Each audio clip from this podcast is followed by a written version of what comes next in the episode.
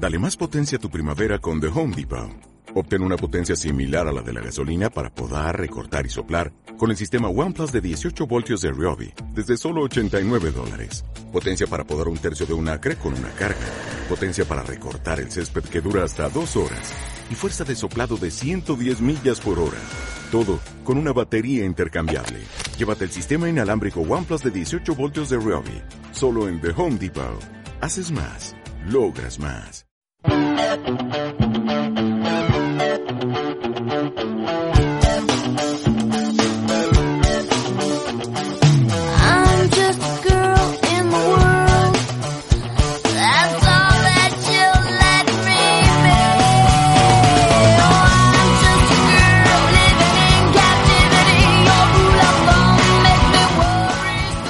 Bienvenidas, bienvenidos una vez más a Mujeres con Historia. Hoy os traemos a alguien con mucho swing, un icono de la música jazz, y aprovecharemos para insertar algunas de sus piezas dentro de nuestra charla, así la conocéis un poquito más. Hoy vamos a hablar de una persona muy especial, de Billie Holiday.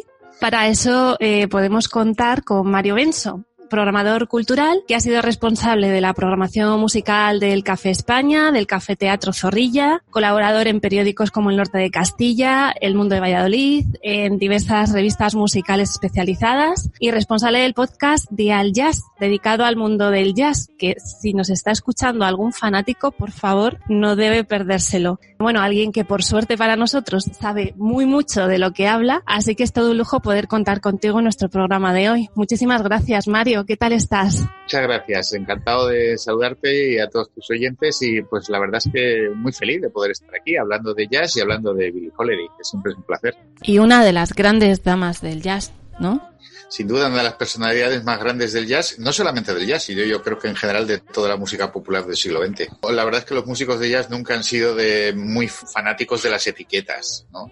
Entonces el jazz pertenece a una cultura, que es la cultura de la música afroamericana, en la cual el blues, el gospel, en fin, el rhythm and blues, eran todo, en definitiva, partes de una misma historia. Con lo cual, para una mujer como Billie Holiday o como para cualquier artista de jazz, tocar blues, una canción gospel pues era una cosa absolutamente normal. El blues formaba parte de sus vidas y el gospel también porque eran gente de extracción muchas veces humilde que vivía en barrios que los domingos iban a misa donde aprendieron muchas de, de las facetas de la música que interpretaban. Recuerdo que cuando empezamos a hablar sobre el programa, eh, me dijiste que era un poco complicado no dejarse llevar por la vida turbulenta que tuvo Billy y que realmente era una mujer que tenía muchísimas virtudes, vivió muchas cosas buenas, yo creo que disfrutó muchísimo con lo que hizo eh, y bueno, vamos a intentar tocar todos los palos, más que nada porque yo creo que ella terminó siendo quien fue realmente, también en parte por todo lo que ella vivió y cantó como cantó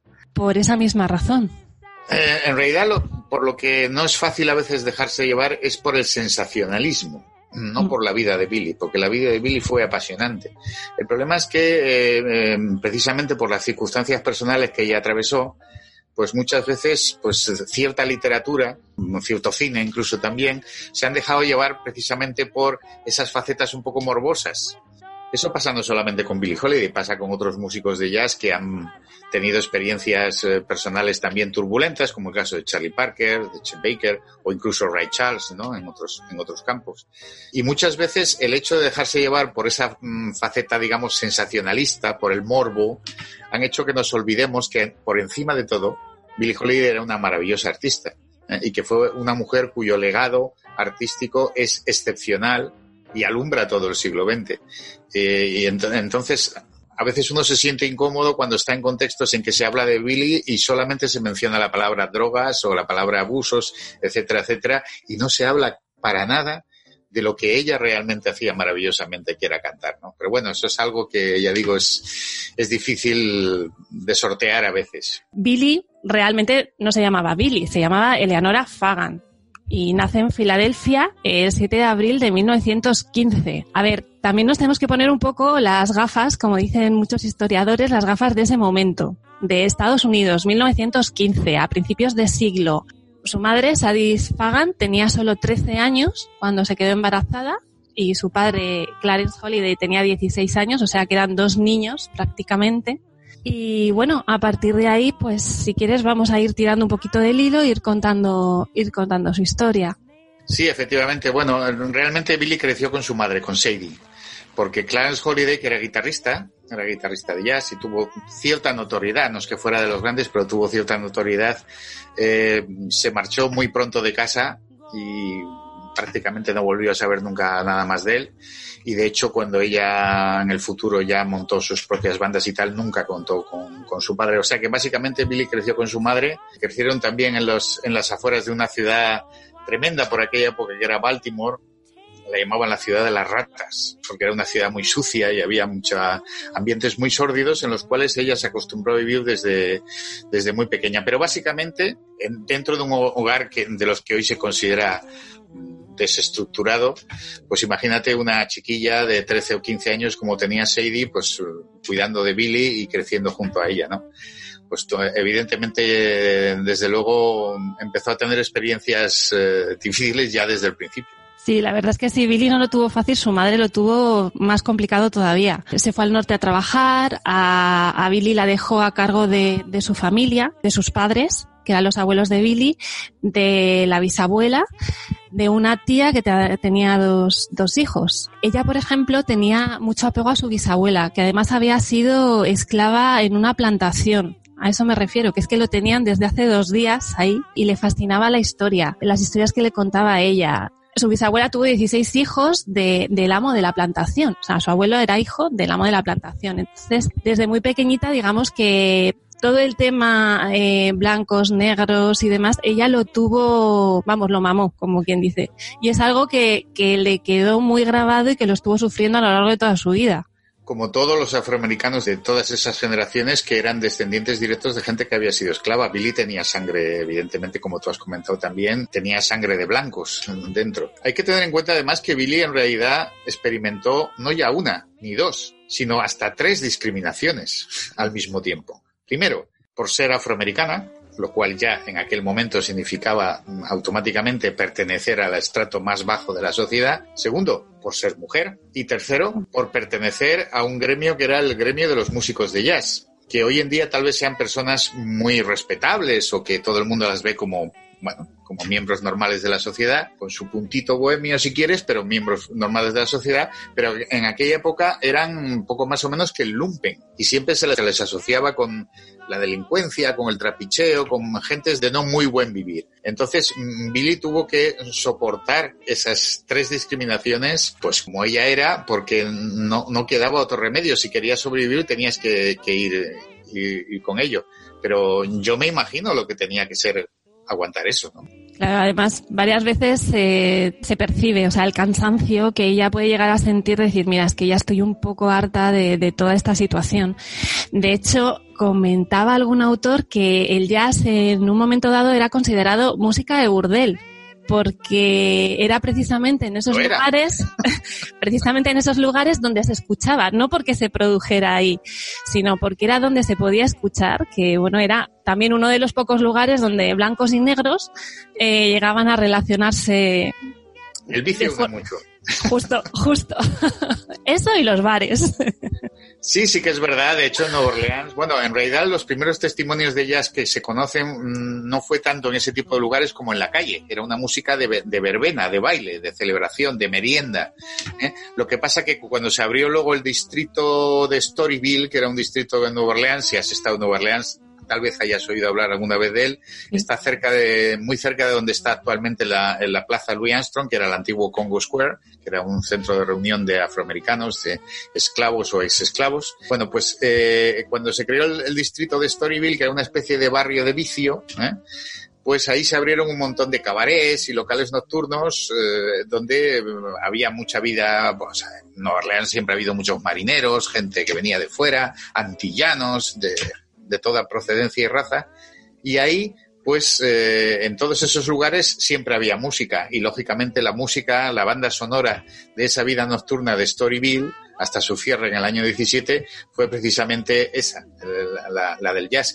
Y en, y en Harlem y en los barrios del sur de Chicago, eh, los lugares donde se escuchaba jazz eran los, los garitos, los clubs, algunos clandestinos, otros semiclandestinos, muchos de ellos en manos de personajes vinculados con las mafias, etcétera, etcétera. Eso era el hábitat natural del mundo del jazz y nu- nunca se ha renegado de ello, desde luego.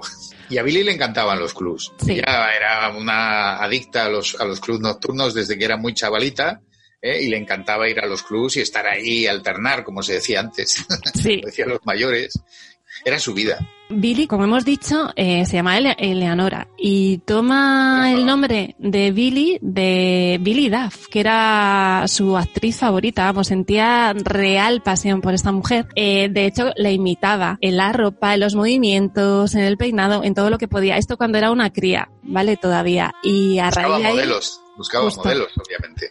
Sí, porque ella, bueno, no tenía mucho. Su madre estaba afuera. Mi abuela, la gente que tenía más cerca, la gente de la calle, los, las Sí. que ella conocía. No vivía en una organización residencial. No, no, de hecho ella de pequeña estaba todo el día con los chicos, peleando con ellos, eh, Sí, jugando con ellos, trasteando con ellos y, y bueno. Y es algo que le duró toda, toda su vida. Era- ella siempre se comportó de una manera muy desinhibida y muy impropia de las, entre comillas, señoritas. sí.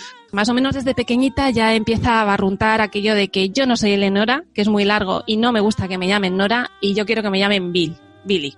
Con sus abuelos no lo pasa demasiado bien porque su tía, la verdad, tenía la mano un poquito bastante larga. Y bueno, por fin su madre logra ahorrar suficiente dinero, compran una casa grande en la zona alta de Baltimore con la idea de alquilar habitaciones y de vivir un poco de forma más desahogada. Su madre se casa, eh, bueno, su padre, como ya has dicho, desaparece de la escena. Luego se enteran que se ha divorciado y se ha vuelto a casar. Y su madre se casa con un estibador de familia adinerada pero dura muy poquito. Y al tiempo eh, hay un incidente que a Billy la marca bastante, que uno de los huéspedes de la casa, aprovechando una salida de, de la madre, bueno, pues intenta abusar de Billy. Sadie eh, localiza dónde está Billy, dónde está este señor, eh, lleva ya a la policía, ponen una denuncia y curiosamente al hombre eh, que tiene 40 años y Billy solamente tiene 10, ¿no? Aproximadamente, Sí, era muy pequeña, sí. era muy, muy pequeña.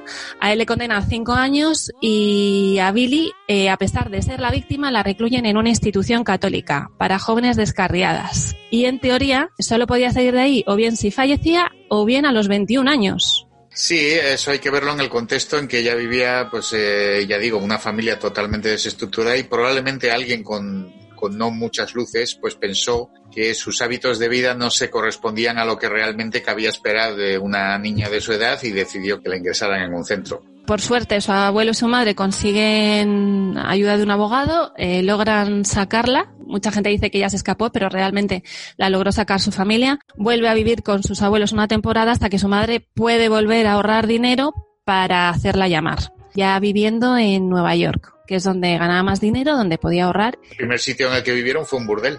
Fue un burdel, justamente, de nuevo, volvemos. Pues en el burdel le, le ofrecieron al poco tiempo un trabajo de, de prostituta.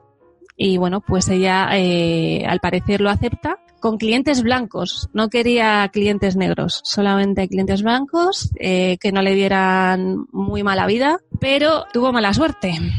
Y se cruzó Big Blue Rainer, que trabajaba para Bab Helmet, que en aquel tiempo era uno de los matones de, de Harlem.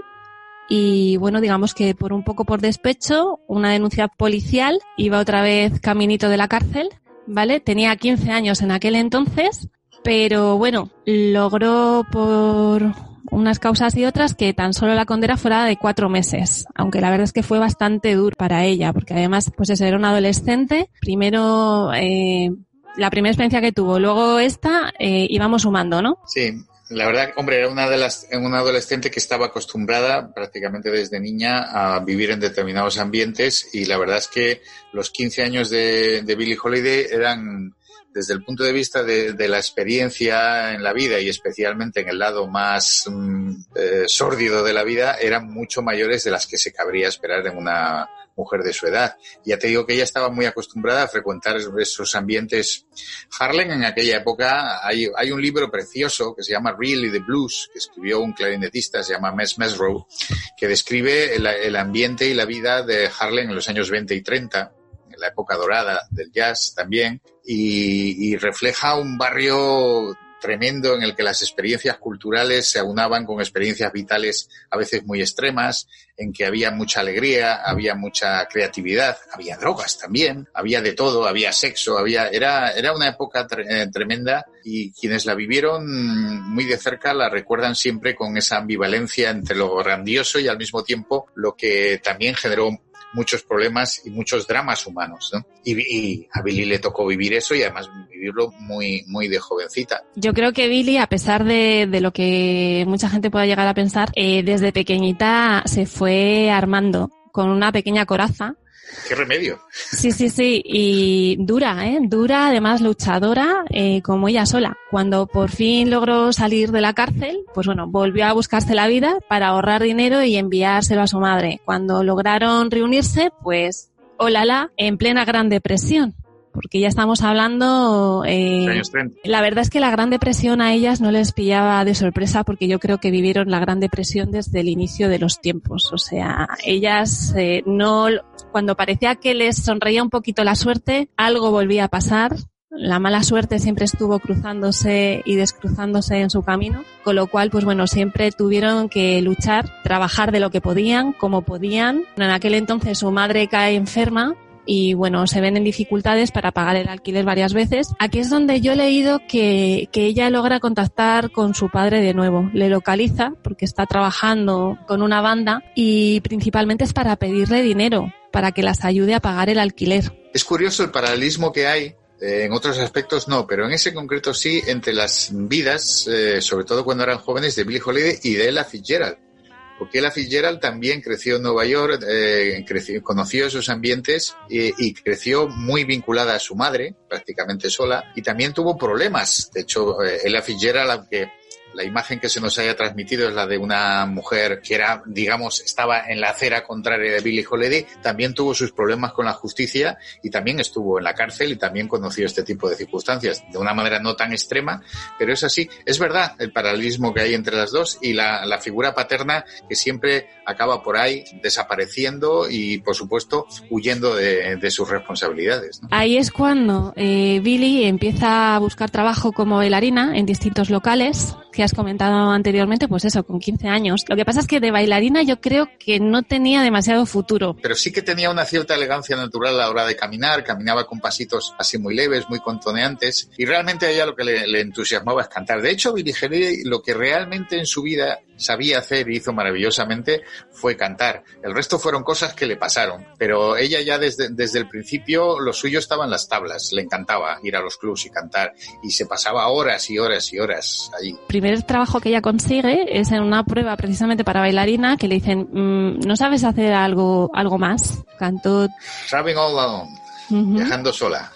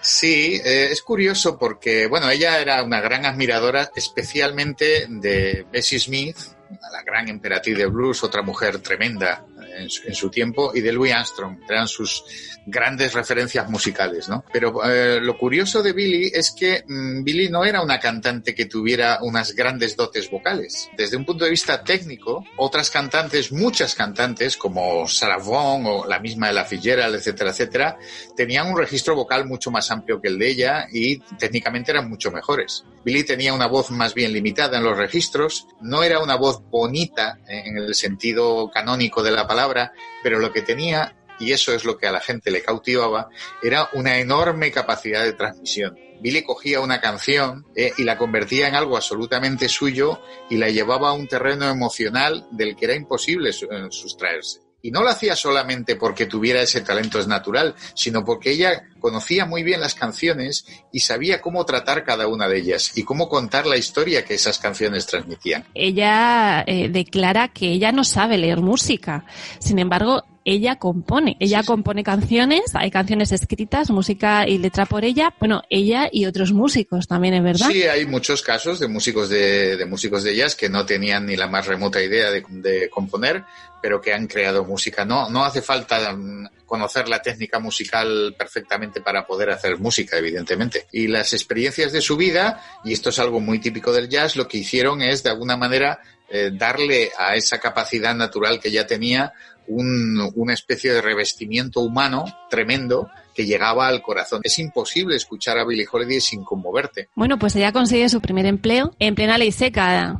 Recordemos que dura de 1920 a 1933, ¿vale? Y es el momento de los locales clandestinos principalmente. Y en ese tiempo eh, lo que se hacían en muchos clubs eran apps, que llamaban, que cada local tenía como cinco o seis cantantes que se iban rotando a lo largo de la noche y cada actuación, digamos, o cada actuación de cada artista era una app. Según comentan, Billy también tenía otra capacidad, que era coger una canción y te, te podía hacer distintas variaciones, todas las que quisieras, de un mismo tema. Porque además, justamente en estos clubs, la mayoría eran clandestinos y para que no se escuchara eh, demasiado ruido y, bueno, desde el exterior no se, la gente no se da cuenta, los policías y demás, eh, las cantantes iban pasando mesa por mesa. Comentaban que Billy lo que hacía es que en cada mesa cantaba la canción, pero diferente, de un modo distinto. Sí, está conectado con lo que decíamos antes. Eh, ella siempre insistía mucho en que hay que conocer bien las canciones que vas a cantar. No puedes hacer una canción de una manera inapropiada. Eh, eh, en cuanto al, hecho de hacerlas diferentes, eso es algo muy propio de los músicos de jazz. En el jazz cada vez es diferente. Y es verdad que Billy tenía esa capacidad innata y natural para contarte una historia de una manera siempre distinta. Pues, digamos, de, de conseguir ese primer empleo, comienza a trabajar en el Long Cabin, donde consigue empleo también de cocinera para su madre, y a quien empiezan a llamar Lady, las otras chicas, porque ella no quiere recoger las propinas de la mesa. Entonces, un poco en plan coña, para meterse con ella, pues eh, empiezan a llamarla, no, porque tú eres muy lady, eres demasiado señorita, ¿no? Para recoger las propinas. Luego, con la relación que tuvo con Lester Young, quedó su nombre, Lady Day. Lady. Holiday, Lady Day. Lady Day. Eh, en realidad, durante mucho tiempo se pensó que el apodo de Lady Day se lo había puesto Lester, que es un músico con un espíritu y un temperamento no muy distintos a los de Billy, que fueron como una especie de almas gemelas, ¿no?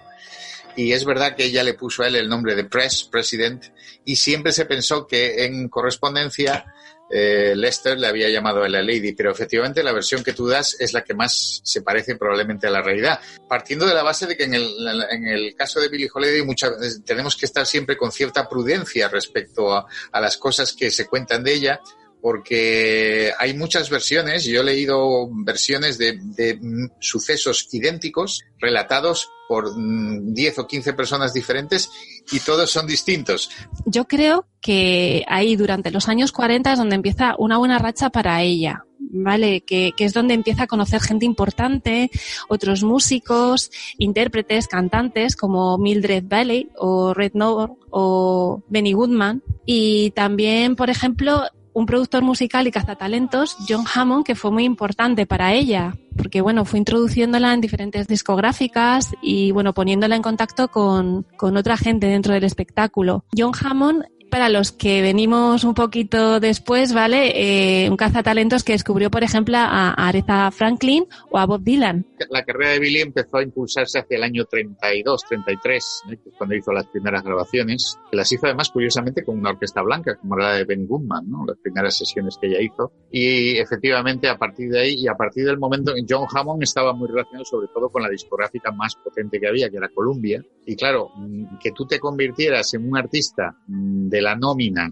de, John Hammond implicaba que casi necesariamente ibas a ser una estrella.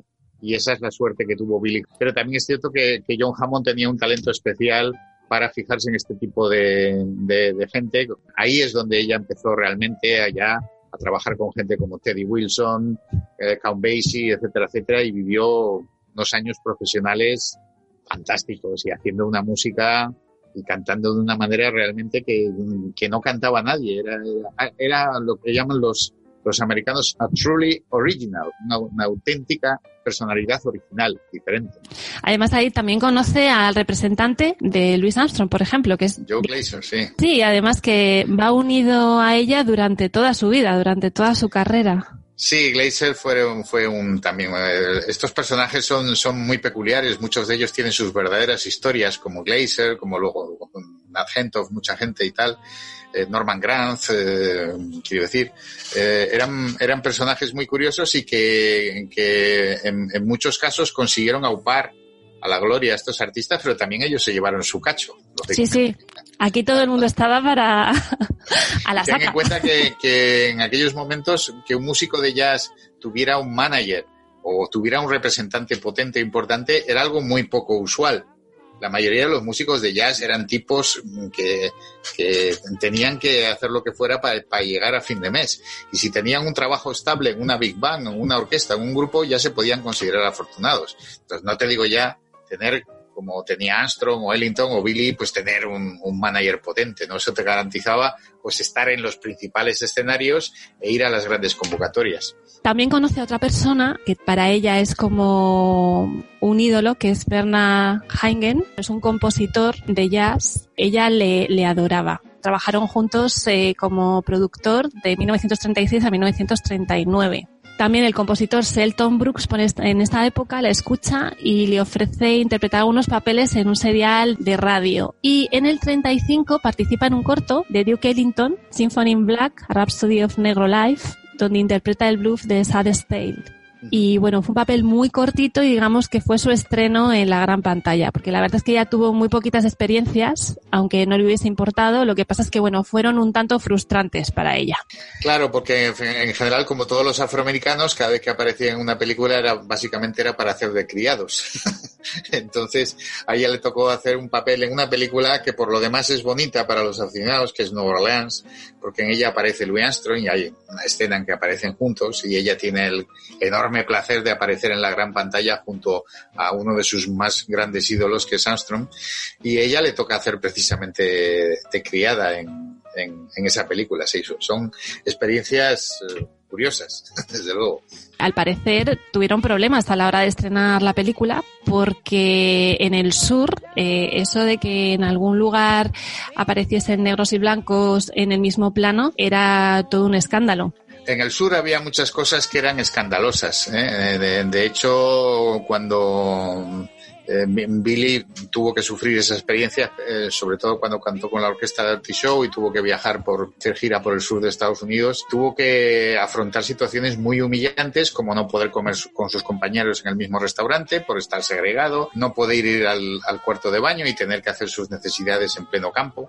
Y el tener que soportar que en muchos locales, pues una orquesta compuesta en su inmensa mayoría por músicos blancos, como la Dirty Show, llevara a una artista afroamericana. Estas cosas que hoy en día nos parecen flipantes, en aquel momento eran muy normales. De hecho, en el jazz la grabación o las giras de grupos eh, interraciales no fue algo nada habitual hasta prácticamente más allá de los años 40, ¿eh? que se dice pronto. Sí, ahí también ella fue una pionera. Antes de entrar eh, bueno, en la banda con, Artie, en 1937, ella más o menos tendría 22 años, entra en la banda de Count Basie. Y ahí es donde, bueno, digamos que ya conocía a Lester, pero bueno, tiene la oportunidad de trabajar con él. Ella eso de girar en, a- en autocar, la carretera y demás, lo llevaba bastante mal. Ya sí, con Comba, si no lo llevaba muy bien, con Artie lo llevó todavía peor por las circunstancias que se daban. Ella con Basie estuvo muy poco tiempo, no, no llegó a estar prácticamente un año. Hubo problemas entre ellos porque es verdad que Billy, como persona contradictoria que era, también tenía aspectos poco profesionales y a veces resultaba un poco difícil en el trato. Pero realmente la- las, experiencias más duras las tuvo que pasar siendo una afroamericana dentro del grupo de Artie Show, porque claro, ahí llamaba muchísimo la atención. En la biografía, en la película Bird, Clint Eastwood sobre Charlie Parker, todos los grandes iconos de la música, hay una, hay un pasaje muy divertido en que ellos se van de gira por el sur. Era un grupo de, negros, pero el trompetista era blanco. Red Rodney. Parker era un músico muy desinhibido y si tenía que llevar tocar con músicos blancos le daba exactamente igual. Entonces cuando iban por el sur la gente les decía, oye, ¿qué coño hace ese blanco en tu grupo? Negro y tal. Y como Red Rodney era pelirrojo y tenía la, la piel muy blanca, decían que era albino. Entonces le llamaban albino, era un negro albino. Muchos autores o mucha gente, o digamos las malas lenguas, comentaban que era su gran amor, eh, Lester. Pero mm, en principio lo que ellos tuvieron fue como una relación simbiótica, realmente. O sea, ellos se entendían perfectamente, tanto musical como personalmente. Lester, de hecho, estuvo viviendo con su madre y con ella. A su madre la llamaba la duquesa. Cierto, cierto. y estuvieron viviendo juntos. Siempre ha habido una, una historia que a mí siempre me ha parecido un poco ridícula en el mundo, en la culturilla del jazz, sobre si Lester y Billy eran amantes o no eran amantes. Sí. Vamos a ver, eh, si se acostaron, ¿qué más da?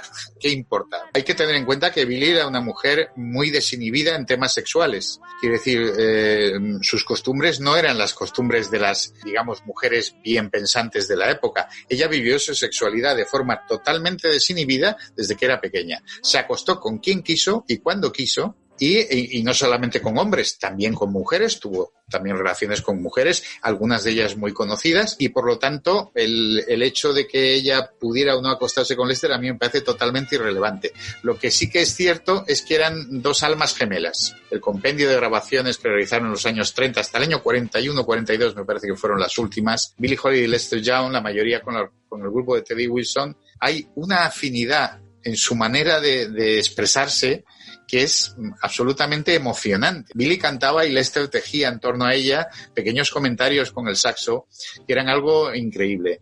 Tenían dos mentalidades muy parecidas, probablemente tan parecidas que eran en ese sentido un poco incompatibles, porque Billy además siempre tuvo la extraña habilidad, entre comillas, para juntarse con tipos muy poco recomendables, pero eso no quiere decir que en su vida no hubiera personas y hombres que la quisieron muchísimo y con las cuales podía haber vivido una vida mucho más eh, tranquila en el sentido emocional. Lester fue uno de ellos, pero Lester también a su manera era un alma errante, era un alma que andaba por ahí. Tenían hasta, un hasta su propio lenguaje, hablaban entre ellos con palabras y expresiones propias de las cuales surgió eso de Press, Lady Day, etcétera, etcétera. ¿no? Fue algo fantástico y musicalmente no te digo ya.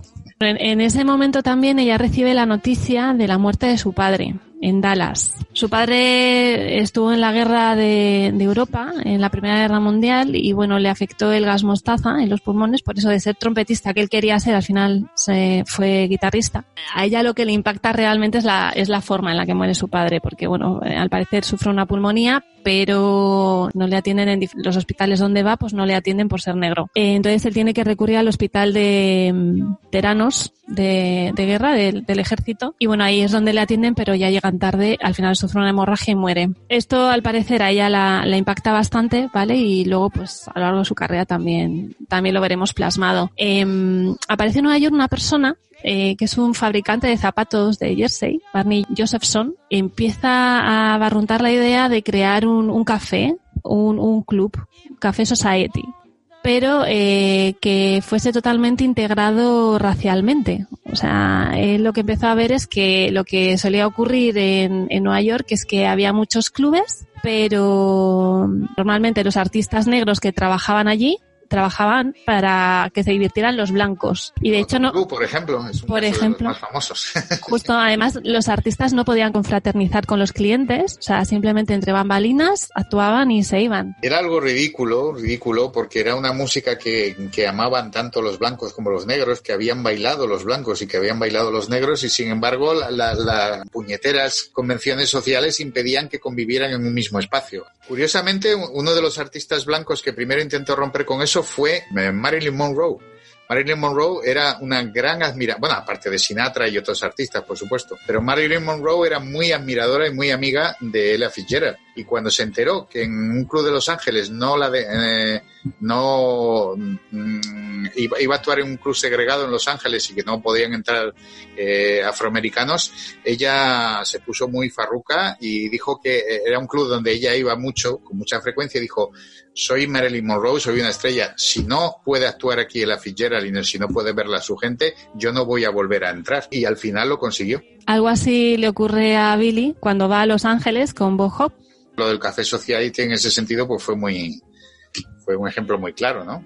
Sí, pero vamos, Se puede construir un proyecto que en definitiva integre lo que era natural en la vida misma. Claro, tanto artistas blancos y negros como público blanco y negro, o sea, que entrara quien quisiera, quien le gustara realmente. Y aquí es cuando nace la canción Strange Fruit. Bueno, Strange Fruit es, eh, es una canción que escribió un, un escritor de origen judío. Un profesor. Él, él era un escritor que había quedado muy impresionado por la imagen esa terrible de los linchamientos que se producían de afroamericanos, sobre todo en el sur, y que seguían produciéndose en aquellos años. Y Billy quedó muy impresionada. Ella no es que fuera particularmente una enorme activista en temas raciales, pero sí que le gustaba definirse a sí misma como una mujer de mi raza. ¿eh? Y por lo tanto, este tipo de circunstancias la afectaban profundamente. Unido a, a lo que ella ya tenía que eh, había experimentado en sus giras por el sur de Estados Unidos, cuando escuchó esa canción le pareció algo tremendo, insistió en, cantarla de manera inmediata e insistió en grabarla.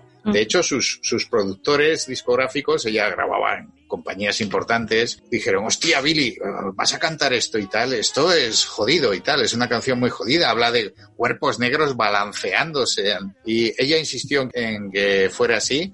Le costó algún disgusto, todo hay que decirlo, pero con su firmeza de carácter dijo, esta canción la voy a cantar y la hizo suya. Hoy en día ya casi nadie se acuerda de quién escribió eh, Strange Fruit porque realmente Billy la hizo absolutamente suya y sigue siendo suya y será suya hasta el final de los tiempos.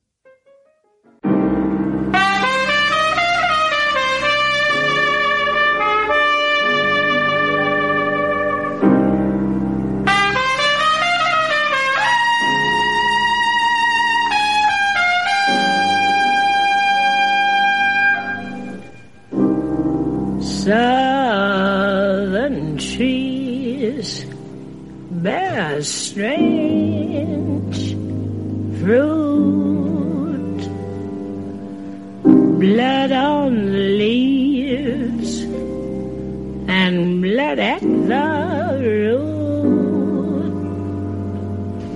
Black bodies swinging in the southern breeze. Strange from the poplar trees.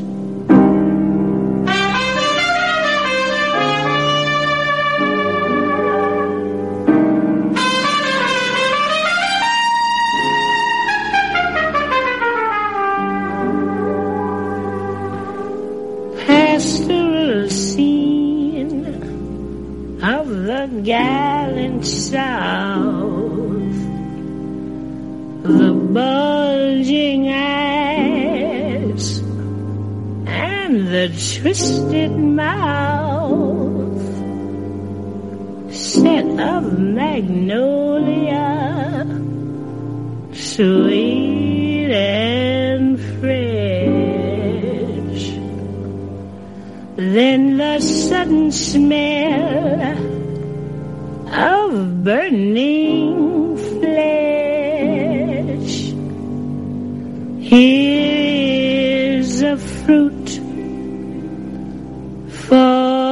crows to pluck,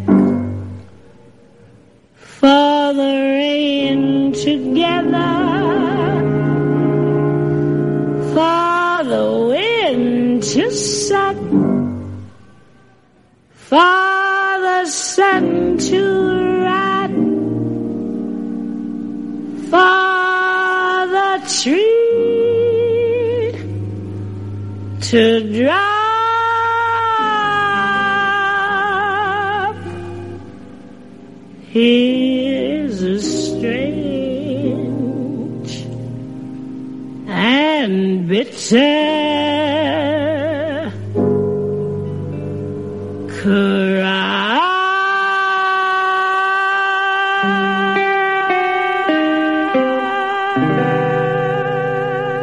Esta canción este, en algunos sitios estaba prohibida. O sea, no, no la, no la permitían cantar y sin embargo Billy la introducía como cláusula dentro de sus contratos. Sí, sí, Y además para que la cantara ella, nadie más. Esta canción fue considerada en 1999 como la mejor canción del siglo XX por la revista Time. Después de esto, su madre, que siempre había querido montar un restaurante, era la ilusión de su vida, pues bueno, con unos ahorros que había logrado juntar, con un dinero eh, que había logrado juntar Billy y con la ayuda de una patrocinadora blanca, una persona muy allegada a, a Billy, pues bueno, montó Mom Holidays, el restaurante. Aquí comentan una anécdota que es que se dio la circunstancia en que, bueno, Billy estuvo ayudando a su madre para montar el restaurante, pues para crear dos baños, para ayudarla con, con el equipamiento. Y ella en un momento dado necesitó dinero y se acercó a su madre para pedirle que por favor la ayudara. Pero su madre dijo que no, que no, que no tenía dinero y que no podía ayudarla. Y creo que, bueno, hubo ahí un pequeño rifirrafe entre ellas y a raíz de ahí nació la canción God Bless the Child.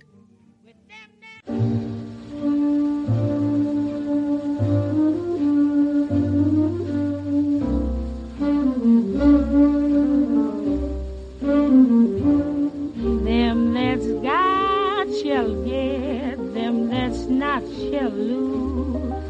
So the Bible said, and it still is news.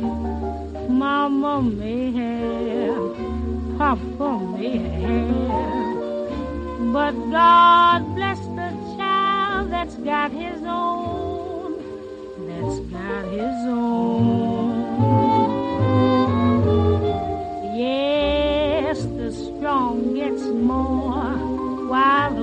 Ones fade. Empty pockets don't ever make the grave. Mama may have, Papa may have, but God bless the child that's got his own,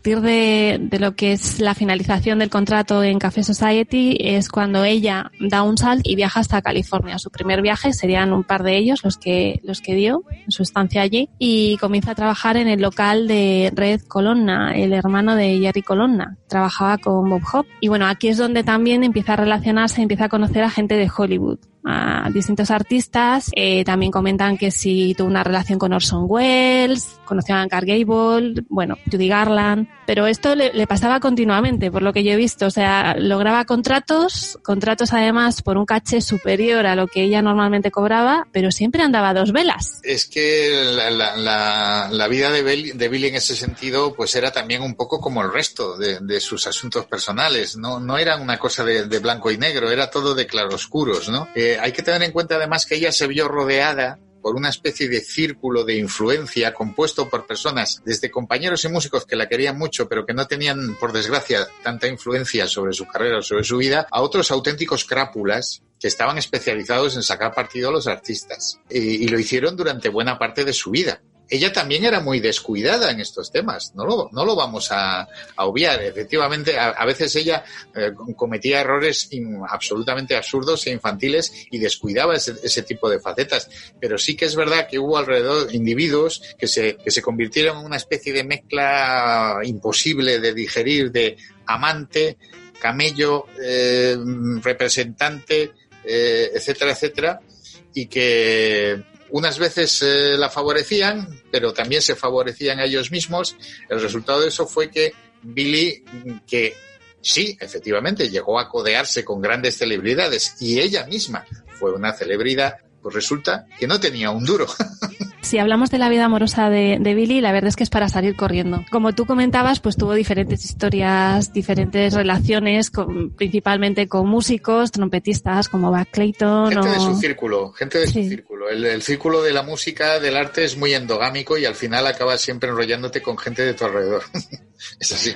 Eh, se comentan como tres personas bastante importantes dentro de su vida, pero también bastante personajes, por definirlos de algún modo, como puede ser eh, Jimmy Monroe, ¿no? Jimmy eh, Monroe, Joe Guy. Jimmy Monroe se casó con él en el 41, ¿no? Y él ya tenía un bagaje previo, ¿no? Había vivido en Inglaterra y al parecer tenía diferentes relaciones con otras mujeres, estando con, con Billy. Era una especie de chulo. Monroe uh -huh. era una especie de chulo, pero que también era un chulo protector. Eh, quiero decir que el perfil de Monroe como el de Joe Guy eran muy similares, eran individuos mm, de la peor estopa, pero que al mismo tiempo ellos supieron también representar su papel de protectores de Billy. Se presentaban a sí mismos como protectores de Billy. Y, Billy entraba en un juego muy peligroso, es decir, al mismo tiempo que ellos eh, abusaban claramente de ella, ella también entraba en ese juego.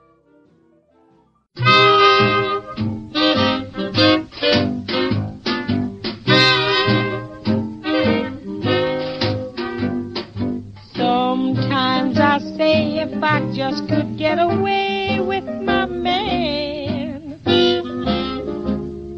he'd go straight, sure as fate, for it never is too late for a man. I'd just like to dream of a cottage by a stream with my man, where a few flowers grew and perhaps a kid or two like my man. And then my eyes get wet, I most forget till he gets hot and tells me not to talk such rhyme. Oh, my man, I love him so he'll never know. All my life is just despair, but I don't care. When he takes me in his arms, the world is right.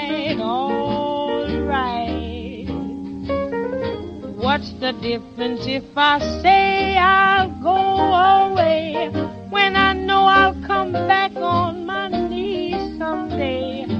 For whatever my man is, I'm his forevermore.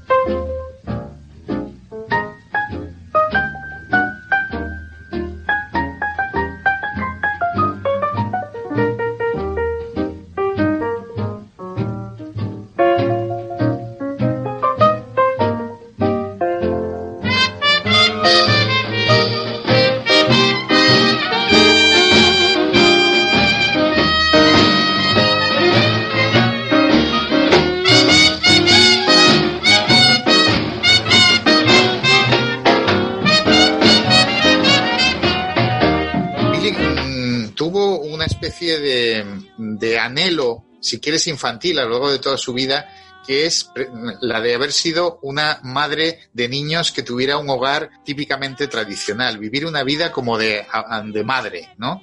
Probablemente porque como siempre vivió de una manera completamente desestructurada, hoy aquí, mañana allá, hoy vivo aquí, todo lo contrario a una vida convencional, cosa que por supuesto nunca consiguió y que era abiertamente incompatible, no solamente con su ritmo de vida, sino en el fondo también con su propio carácter. No creo que Billy hubiera aguantado eso más de tres días, ¿sabes? Entonces, y a un tío como Monroe, ella, por ejemplo, le defendía en muchos contextos. Cuando venían amigos y compañeros que la querían profundamente y decían, pero este. ¿qué haces con este pavo? Y decía, no, no, no, que no, que Jimmy no, que no sé qué tal. Esa forma parte de, de esas contradicciones tan típicamente de Billie Holiday. Hombre, yo creo que ella también tenía el, el anhelo de, de que eso fuera verdad. O sea, ella sí que lo Quería deseaba. creerlo, quería Justo. creerlo, que esa vida iba a ser maravillosa y que iba a estar en su casa con sus niños y con su no sé qué. Eh, se sintió muy frustrada siempre porque no pudo tener hijos. Uno de ellos creo que fue la persona que la introdujo en, en la droga, en el mundo de la droga, en la heroína.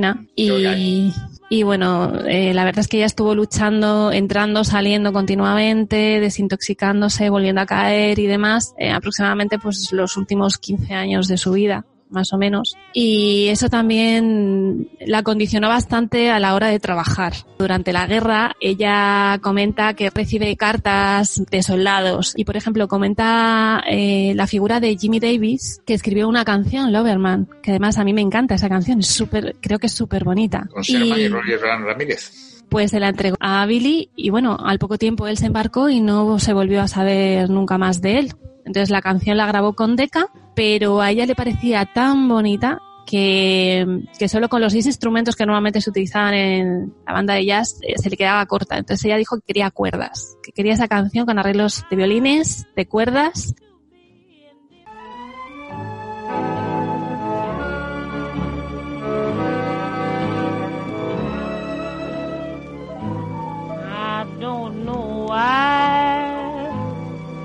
But I'm feeling so sad. I long to try something I've never had.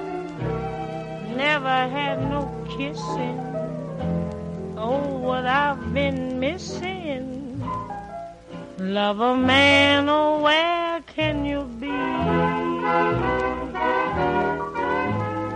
The night is cold and I'm so all alone. I'd give my soul just to call you my own. Got a moon above me, but no one to love me. Love a man, oh, where can you be?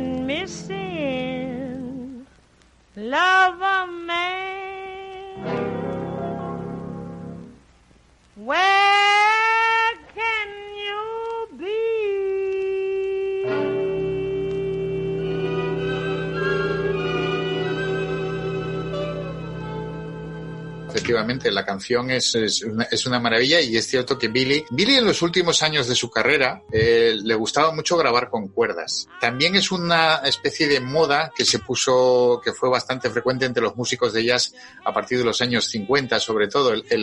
Los productores vieron la posibilidad de reunir a grandes solistas con cuerdas.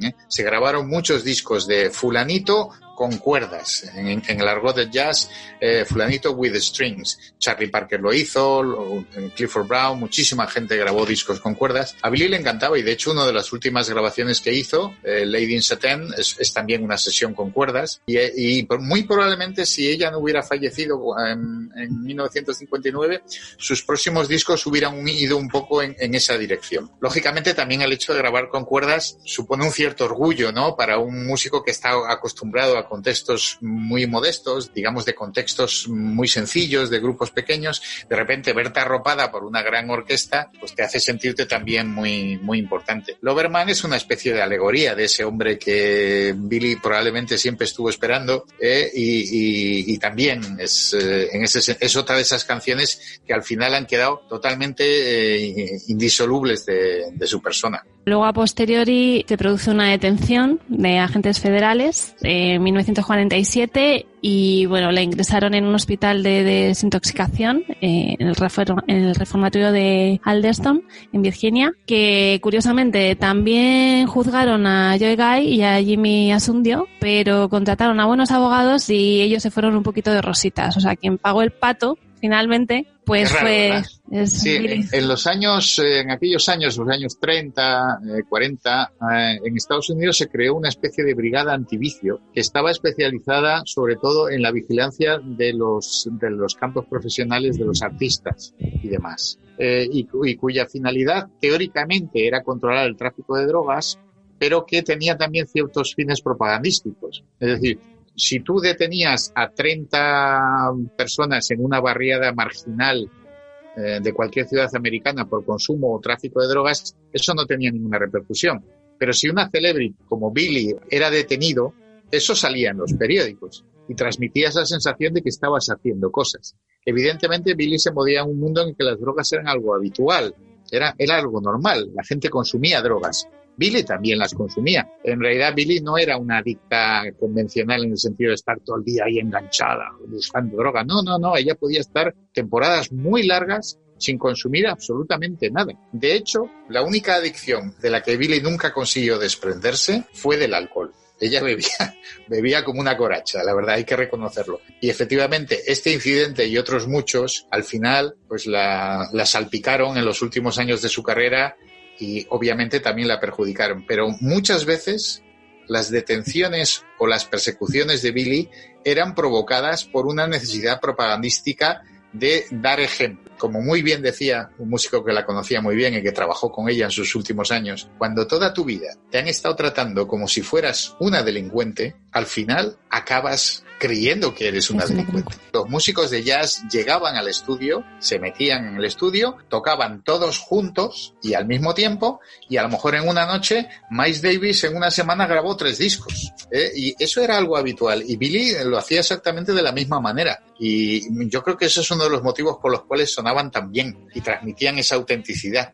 Hay- discos maravillosos de jazz que se han grabado en una sola toma. Y Billy era de ese tipo de artistas. De hecho, cuando efectivamente tú lo has, descrito muy bien, ha habido algunos casos, como en Lady Satin, por ejemplo, que trabajó con un arreglista súper profesional, que el tío estaba hasta las narices. Decía, "Jo, esta pava, macho, llega aquí con su botellita y graba cuando les... Pero claro, cuando cogía el micro y se ponía a cantar, ¿eh? aunque no siguiera muy bien los arreglos, aunque a veces se quedaran los músicos como diciendo, hostia, ¿qué está haciendo? y tal, era Billie Holiday. Después de salir del centro, resulta que, bueno, a Billy le retiran la licencia para cantar en los locales donde expenden alcohol en Nueva York. Pues eso sí que repercute directamente en su carrera y en sus ingresos, porque, a ver, realmente dónde se canta jazz, en, los locales. Entonces, claro, ella se ve relegada a tener que cantar en auditorios, en teatros, que estaba muy bien, pero claro, al final su público tampoco mm, va allí de forma asidua. O sea, digamos que el pan de cada día de los artistas de jazz eran los locales, con lo cual se, se ve obligada a trabajar fuera de Nueva York. Eso es algo que pasaba con cierta frecuencia en músicos que habían estado asociados de alguna manera a, problemas de drogadicción. Le pasó a Thelonious Monk, por ejemplo, que estuvo muchos años también sin poder tocar en clubs y efectivamente, como tú bien dices, limitaba muchísimo tus opciones. Hombre, Billy tenía un poco ese cierto colchón de seguridad que era un artista, eh, a pesar de los problemas que la prensa seguía aireando de manera desvergonzada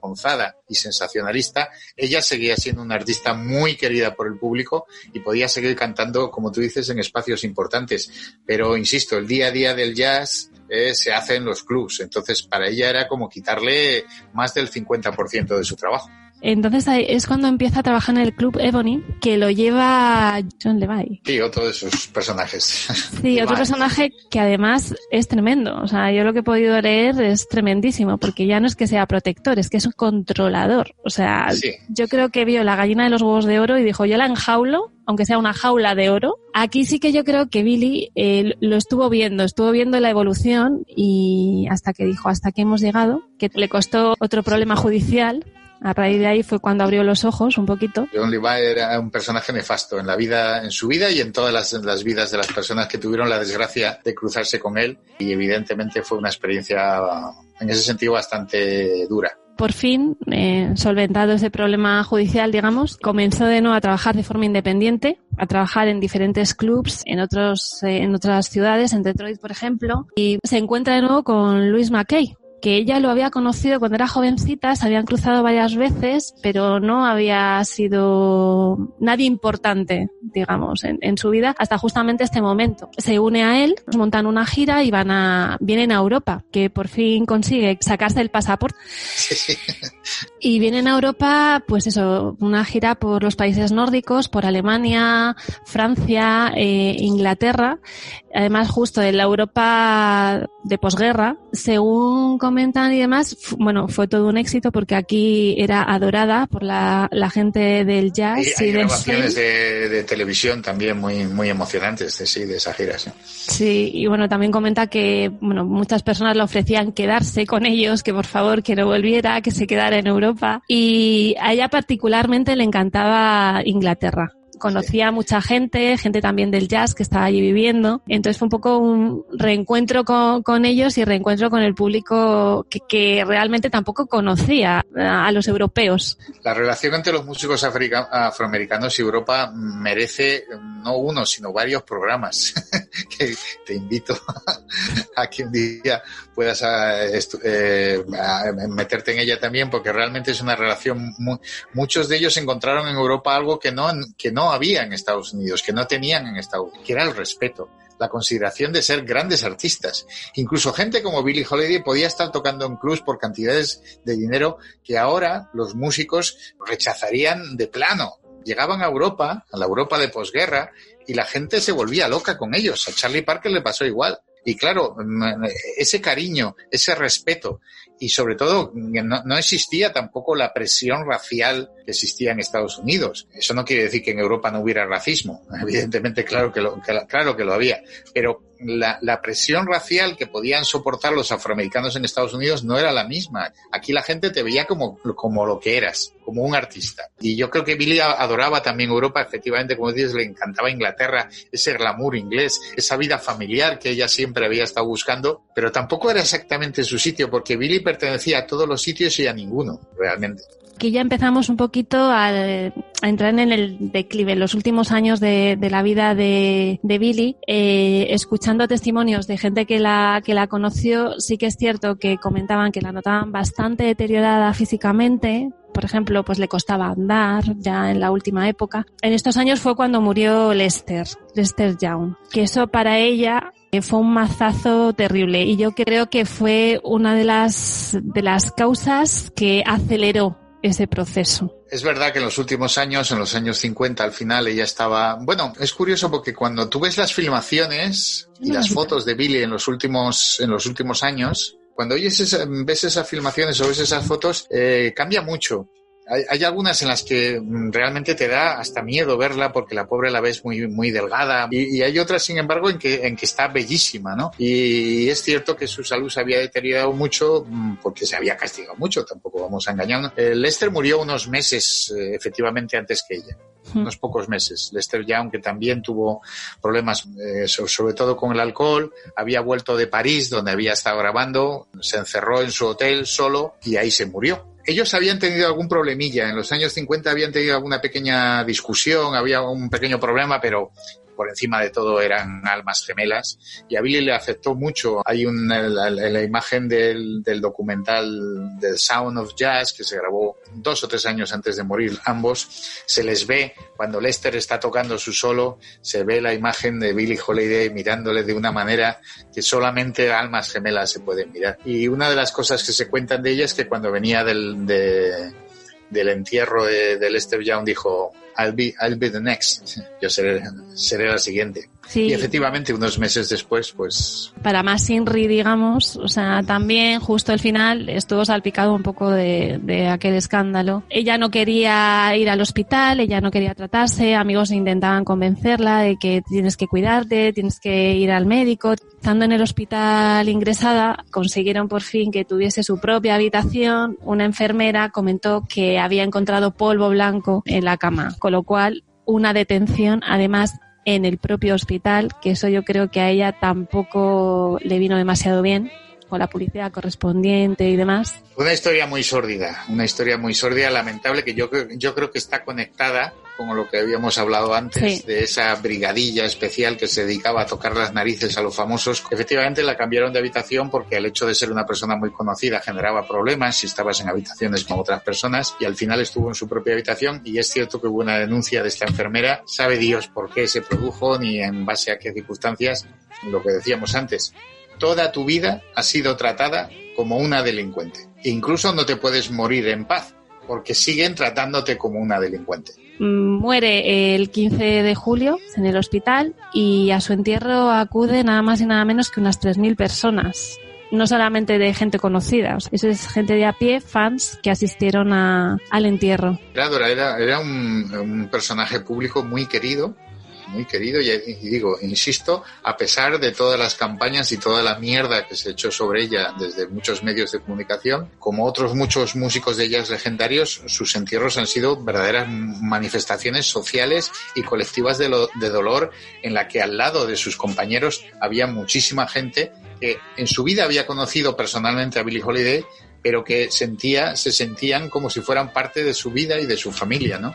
Y yo creo que eso es una demostración clara de hasta qué punto impactó en los corazones y en el alma de la gente con lo que ella tan maravillosamente hacía como era crear música. Sí, además también comentaban que eh, lo que es el repertorio que ella elegía, ella sabía elegir muy bien las canciones, es lo que comentabas, que sabía leer muy muy mucho a la gente y que esas propias canciones eh, las tenía que hacer suyas y que si ella no hubiese vivido muchas de las cosas que incluso narran esas canciones, no las hubiese podido interpretar de la forma que las interpretaba. Como, con Billy pasa mucho como pasa con otras grandísimas artistas como por ejemplo eh, Chabela Vargas. Cuando canta esas canciones parece que te las está cantando a ti. Hay gente que piensa, es- es, em, eh, eh, crean esa especie de vínculo emocional tan tremendo con, con el público que uno llega a la, senta- a la sensación de que de alguna manera tú estás ahí también presente, ¿no? Eso solo lo puede hacer gente que tiene un don especial. Y que además te estaban contando un trocito de su vida. Sí, efectivamente, porque en el, en el jazz lo que haces, lo que tocas es, un- es lo que vives. Pues hasta aquí hemos llegado hoy. Muchísimas gracias, Mario, por ilustrarnos también y por habernos explicado todo lo que, lo que sabes de jazz. Em, Yo me alegro muchísimo de haber estado aquí eh, y como un Billy a la que tengo aquí en la imagen detrás de mí no me ha dado ninguna colleja, eso quiere decir que no, nos- que no hemos dicho ninguna barbaridad más de las que de las pertinentes. Pues muchísimas gracias y un saludo muy fuerte. Gracias a ti y bueno, enhorabuena por, por tu programa porque realmente merece la pena escucharlo. Gracias. Como siempre os dejamos una pequeña reseña sobre libros o material audiovisual que podéis revisar si os interesa investigar un poquito más sobre la vida de esta mujer. Además, nuestro primer libro nos lo había recomendado Mario, nuestro invitado, con Billie Holiday, una biografía coral de Julia Blackburn. O también la autobiografía de la propia cantante, que es eh, Lady Sings the Blues. Hay también un libro de autores españoles que se llama Billie Holiday, El negro arrebato del jazz, de Javier Hernández y Antón Castro. Se estrenó también una obra de teatro llamada Lady Day at Emerson's Bar and Grill, con música de Lenny Robertson. Y en 1972 eh, se estrenó la película Lady Sings the Blues de Sidney J. Fury, que el papel de Billie Holiday estaba interpretado por Diana Ross y le valió una nominación al Oscar mm, como mejor actriz. Comentar también que el grupo irlandés U2 en 1988 lanza el single Angel of Harlem en honor a Billie Holiday. Eso es todo por hoy. Esperamos que os haya gustado al menos un poquito y agradeceros que de nuevo estéis aquí. Sed felices.